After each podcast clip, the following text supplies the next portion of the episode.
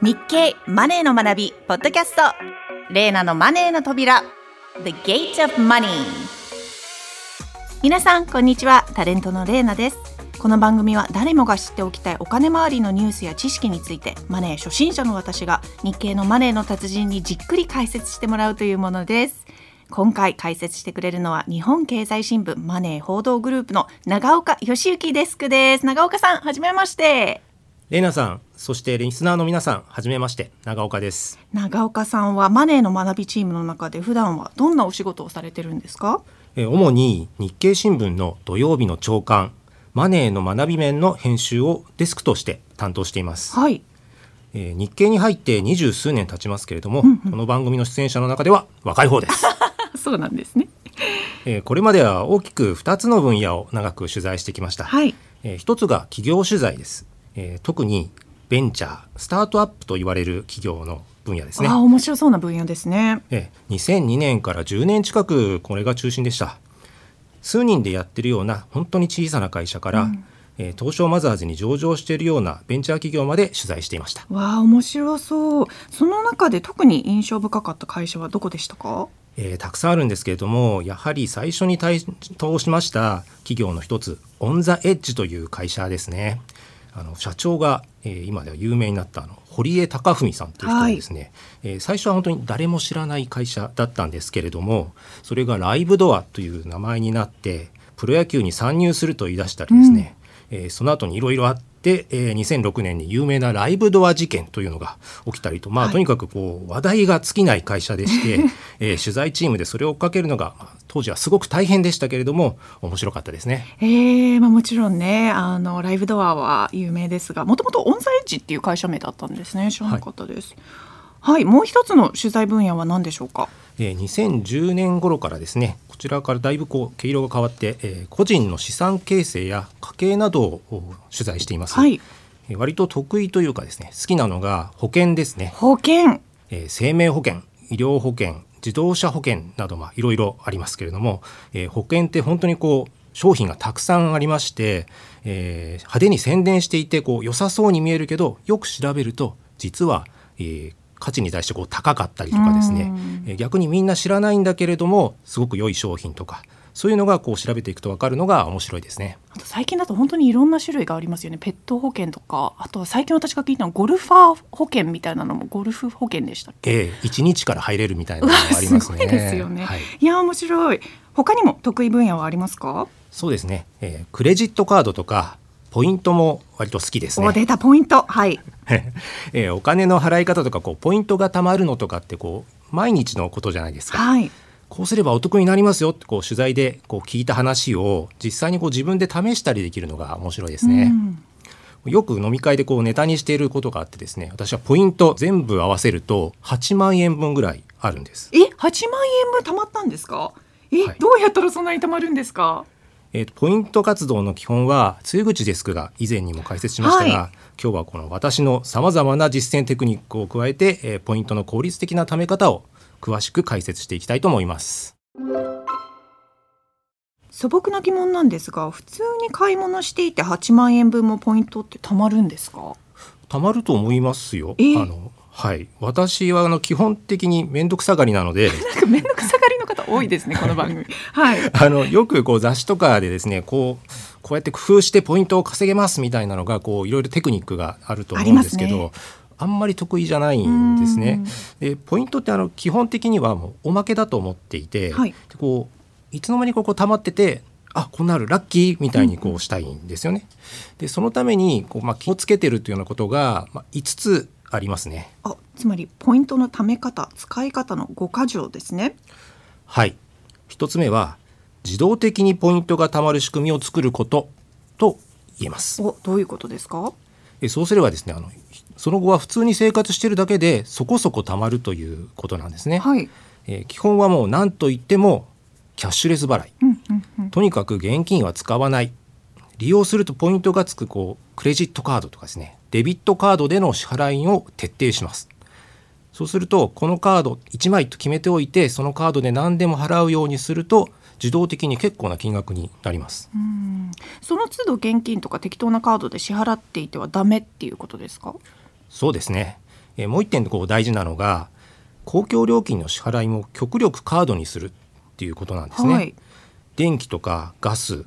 水道スマートフォン代とか合計すればこう皆さん毎月2万円とか3万円とか払ってると思います。預金口座からのあの通常のこう引き落としですとまああんまりこうメリットがないっていうのが大半なんですね、はい。でこれをカード払いにすると利用額の1%といったような形でポイントがつきます。すると2万円3万円なら毎月200円分とか300円分っていうのはすぐに獲得できて年間なら2 3 0 0 0ポイントにはなりますよね。そうなんですよねしかもカード払い設定するのそんなに手間かからないですしね今すぐできちゃいますもんねはい皆さんもできると思います。はいで2つ目のコツというのが、まあ、ちょっと今の話とも重なるんですけれども普段から何でもポイントのつくクレジットカードなどで払うことです。うんうん少額の支払いだと現金で払っちゃうっていうような人も多いと思うんですけれども私はランチとかコンビニでお菓子を買うといったこう少額でも必ずカードで払います。えコンビニで200円のお菓子を買った時もカードなんですか？あもうカードですね。ああ。もう迷わずです。迷わず。で最近はあのカードもあの機械に差し込んで暗証番号を入れるとか暗証番号が下手したらなかったりもするようはなものが多いので、以前だとこうカードで払うと手間がかかるっていうような印象もあったと思うんですけれどもそれで後ろに迷惑がかかるななんて思うようなことは必要がもうないので,、うんうん。で最近はそういうビザタッチ決済みたいな感じでピピッとあのカードをかざすだけで一瞬で支払い完了という方法もありますね。はい。で私が愛用しているカードは電子マネーの機能もあってそれであのシャリーンとこうレジでやってポイントがついちゃうというふうになってます。なので日常生活のこう細々とした支払いのかなりの部分でポイントがついてると思います、うんうん。そうすると公共料金なんかと合わせて1年間で5000ポイントぐらいは簡単に獲得できると思います。なるほど。5000ポイントですか。長岡さんはいつからそんな風にポイントを貯めるようにしたんですか？えーこのマネーの分野の取材をするようになってからですね。あの取材でこうしたらいいんですよっていうような話を聞いてあそうかと気づきまして。で実は私あのマネーの取材をする前はずーっとあの携帯電話の料金をあの銀行預金からの引き落としにしてたんですね。はいはい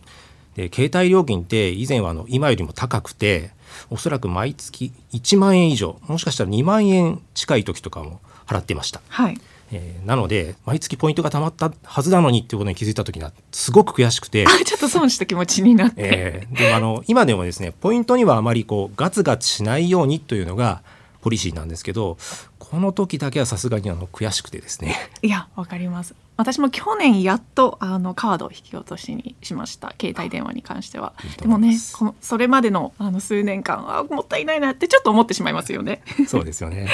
それでも8万ポイントにはまだ遠いんじゃないんですか？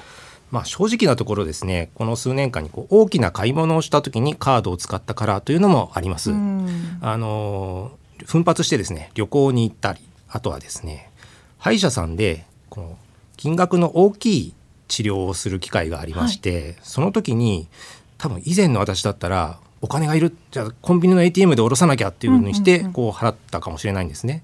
でもその頃にはもうすでにあの何でもカードで払うっていうふうに徹底していたのでそういうこう機会を逃さずにいいポイントを貯められたというのがあると思います。歯医者さんはあのカードが使えないところもあの多いんですけれどももしですねこう歯医者さんどっちかなってこう迷うような時はあカードを使えるところにするというのもこう一つ考え方かもしれません。あのもちろんですね先生の技術が絶対第一番ですけれども。ここがちょっと日本だとネックですよね。ところでカードの選び方はどうすればいいですか？えーポイントがつく割合とどんなポイントがつくかで選ぶのがいいと思います。年会費が無料のカードだとだいたい使った金額の0.5%から1%のポイントがつくことが多いです。私が愛用しているカードは年会費無料で1%ポイントがつきます。おで年会費を払うカードにはもっと還元率がこう高くなるものもあるんですけどこれはもう個人的な見解なんですけど、はい。あんまり好きじゃないですね。あらそれはどうしてですか？あの会費を払った分たくさんポイント貯めなきゃっていうふうにこう貯めないと損っていうふうに思ってしまうのがちょっと心配なんですね。ああちょっと自分にプレッシャーをかけすぎる感じえですかね、ーなんかそうなっちゃうとこう本末転倒みたいな感じになってしまうので,、であとはカードとセットでメインで貯めるポイントを決めるっていうのもいいと思います。これが3つ目のコツですね。ああ以前露口さんの回でポイントは使っているスマートフォンの会社のものがたまりやすいと聞きましたが。ええ、スマホやよく使うお店を基準にするのは正解です。契約しているスマートフォンが NTT ドコモだったら D カード。はい。au なら auPay カード。楽天モバイルなら楽天カードっていうのがあってそれぞれ D ポイントポンタポイント楽天ポイントがたまりやすくなっています。ソフトバンクは以前は T ポイントというのがたまったんですけれども、えー先日あの自ら発行するソフトバンクポイントというのにすると発表しています。あそうなんですね。あとそれからですね、えーよく使うコンビニやスーパーのポイントがたまるカードにする手もありますね。うん。近所にローソンが多ければポンタがたまるカード、えーとかですね大抵こうお店のレジ周りにですねこうおそういう連携しているところのですねカードのパンフレットが置いてあったりもするのでありますね。こういうのを持ち帰ってあのお家でよく調べてみるといいと思います。んなるほど。一つのグループのサービスに集中するとポイントの還元率が高まるんですね。そうですね。例えば楽天カードをメインにして楽天市場で買い物をして楽天銀行や楽天証券に口座を開いてでそれをゼロを使っていくみたいなこうやり方ですね。はいえードコモとかですね au のユーザーでもあネットショッピングや提携する銀行っていうのはそれぞれありますので使うサービスのはまとめるのも難しくはなくてですね有効な手段だと思います。うんメインで貯めるポイントをしっかりと決めておくとじゃあポイントを貯める技まだまだでもありそうですねはい、少しでも多くポイントを獲得するぞという人の中にはポイントやサービスをあえてこう使い分けている人もいます。はい各社はですねいろいろさキャンペーンなどをお実施しているのでこれをうまく渡り歩けばですね全体としての還元率はこう一つのグループでやっているよりも高めることができます。ただこれちょっと面倒なこともあるので基本はこれと決めたグループで行くのがあいいと思います。もちろんあの自分の買い物などの履歴が一つの企業グループに取られる感じがしてしまうというのは気持ち悪いと思う人もいるかもしれません。それはある程度ですね、えいと決めてですね、メインを決めてそこにまとめた方が楽だと思いますね。あまり使わないお店のポイントは期限切れになりやすいので、そうなんですよ期限切れポイントって無駄にしないのも大事ですよねそうなんです。4つ目のコツは期限の管理だと思います。はい私はあの獲得する方はこう頑張り頑張らないようにとうんしてるんですけれども、あの逆にですねまとまった量はこう執行させないというのは割と気をつけてます。あの10ポイントとかですね20ポイントぐらいならまあ切れちゃってもしょうがないかうんってこう終わるんですけど500ポイントとかになってくるとあれなんかに使えたんじゃなかったかなってこう後からですね残念な気分になってしまうんですね。これあの投資とかと一緒でですね大きく儲けるよりも大きく損をしないことが大事ということだと思います。私多分長岡さんの逆だと思います。私はもう貯めることに頑張ってでその後忘れちゃうんですよね。なのでこう期限切れを避けるにはどうすればいいんですか？はい、私は執行するとこう悲しくなるぐらい数百ポイントとかこう貯まったらですね3ヶ月とか半年に1回とかこう定期的に確認するようにしています。はいあのポイントがこうついてですね、えーレシートもらった時にこう何々ポイントに注意とこうスマホのカレンダーに書き込んだりしてます。ああなるほどそれであのあと12ヶ月で出航期限みたいにこうなってきたらもうその日のうちとかもう忘れないうちに使っちゃうんです。ん後からだとあの結局は使わないで忘れてしまうので執行するよりは、えーいいだろうと、えーいうことであまり必要のないものを買っちゃうこともあります。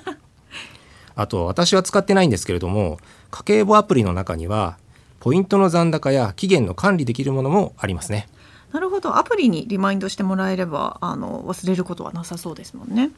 はい、たまにしか行かないお店とか少額のポイントはもうすぐに使ってしまうというのもしています。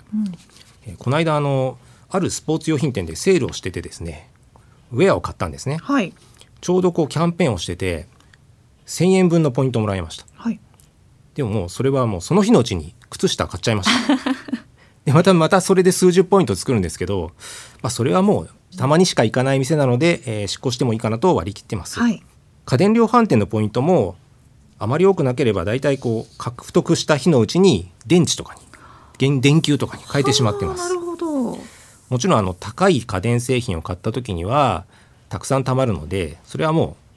カレンダーに書き込んで、まあ、それは期限が切れるまでに何に使おうかなっていうふうにまあ考えたりしますけどね。カレンダーを活用するのはすごいいいですね。でもポイントって使える期限があるのが悩ましい点なんですよね。期限がないポイントも実はあるんですよ。あるんですね。はい。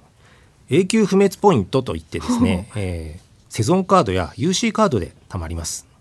管理が面倒だという人はこういうのを使うのも一向ですね。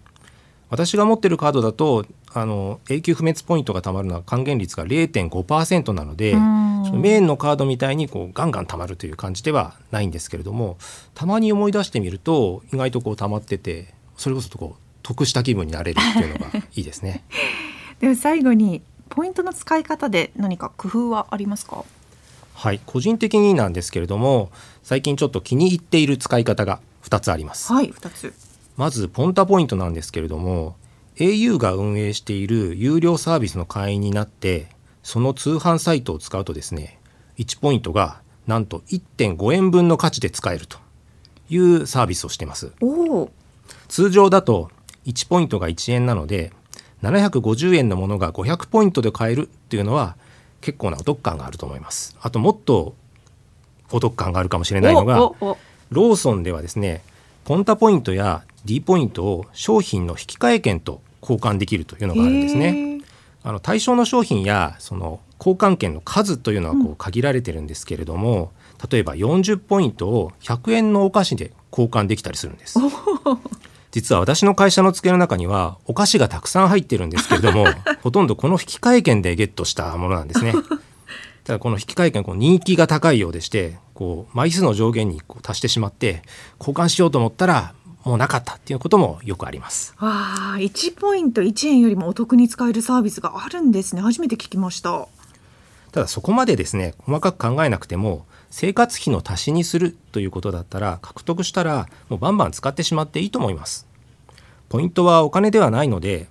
極端な話ですけれども運営している会社がやめたと言ったら価値はなくなってしまうそこなんですよね。いうことがあるんですよね。はい、ほど。いや今日はいろいろ教わりましたが、長岡さんのポイント度を一言で言うと、ポイントはとにかく楽しむのが良いと思います。これが五つ目のコツです。はい。一番大事だと思いますね。考え方の問題ですね。これは。えー、ポイントを効率よく貯める工夫っていうのはもうここで紹介しただけじゃなくて本当にたくさんあって、えー、私よりももっとすごいテクニックを駆使している詳しい人ってのはたくさんいます。うん取材先のファイナンシャルプランナーの方にもマイルを貯めるのが趣味みたいな人がいてですね上手にそれを使ってあまりお金をかけずに旅行をするというようなことをしています。確かにあのマイルはですねたくさん貯めて航空券にするとかなりお得感があるんですよね、はい、ただこう私の場合はこう少しでも効率よく貯めよう上手に使おうってあんまりこう考え始めると後からこうすればもっとポイントもらえたのになとかこう考えてしまったりするんですよ。本来はあのポイントっておまけなのでそれをこう精神的にこうネガティブになることに つながっちゃうっていうのは嫌だなということで思ってましてポイント活動は楽しめる範囲でそこそこにやることにしています。あ大事ですね。ただ繰り返しますが今スマホ代を銀行引き落としにしている方は ぜひクレジットカード払いにして損はありません。携帯電話料金の話本当にかなり悔しかったんですね。その通りです。皆さんも私の経験を生かして今日から始めてみてください。楽しみながら。続いてのコーナーはレーナの American Money Life このコーナーでは私のアメリカ在住経験をもとに日米のカルチャーやライフスタイルの違いを毎回一つ取り上げて紹介していきます。今回のテーマは日米アウトドア趣味の世界です。日本では最近結構なキャンプブームになってまして、はい、漫画なんかでもそういうのがあってあの女子高生たちがキャンプをするゆるキャンという漫画が人気で、うんうんうん、今年の夏にはアニメが映画化されるようなんですね。すごいですね。えー、で一人で行くソロキャンプもまあそれで人気が復活した芸人さんがいたりして、はい、かなりあのそういった裾野は広がっている印象ですね。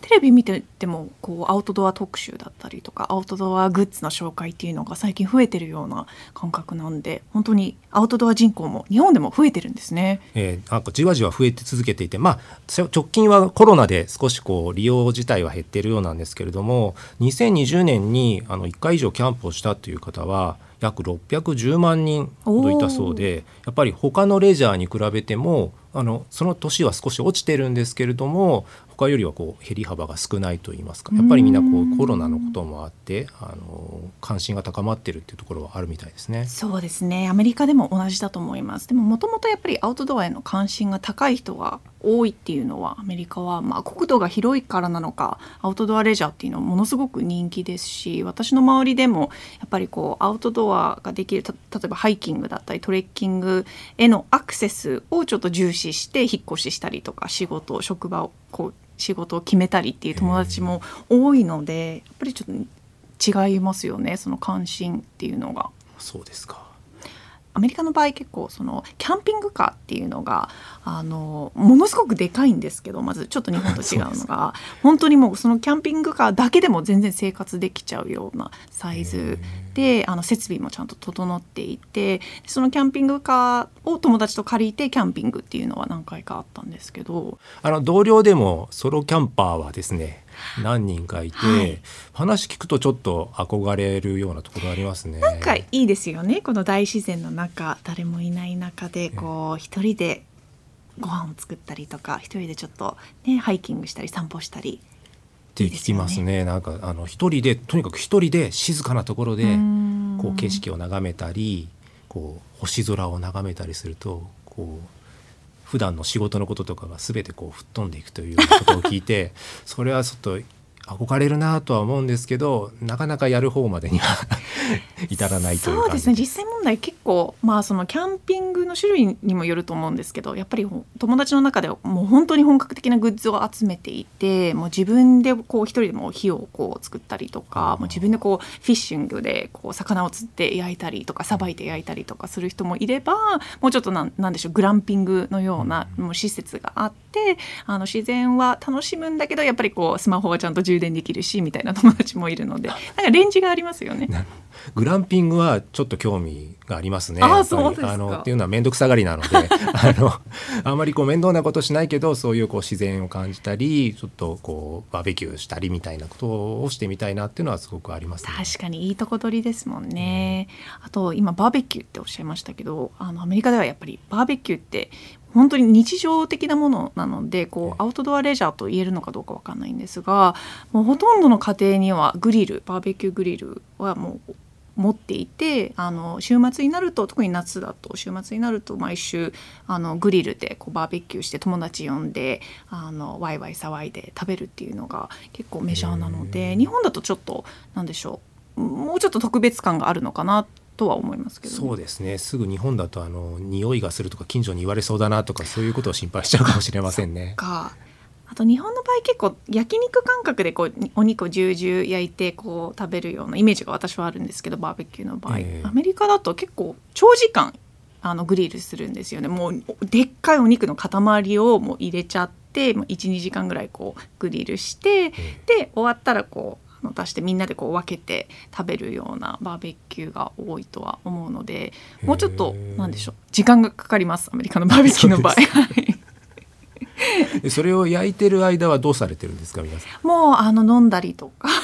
飲んであのテーブル囲んで「最近どう?」ってこうキャッチアップをしたりとかあのアペタイザーだったりチーズとかクラッカーをまず最初にちょっと食べてみんなでちょっとワクワクとお肉を待つみたいなのが多いですね。待つのもある意味楽しみなんですねきっとね楽しいですね待つのはみんなでちゃんとちょっとチェックしながらあのお肉大丈夫かなってこうみんなで確認しながらあのワイワイやるのがバーベキューの楽しさだと私は思ってます。あそうですかちょっと本当それは羨ましいというかやってみたいですね。あと最後にあのこれアウトドアって言えるのかどうかわかんないんですけど最近ものすごくブームなのがこのタイニーハウスって聞いたことあります？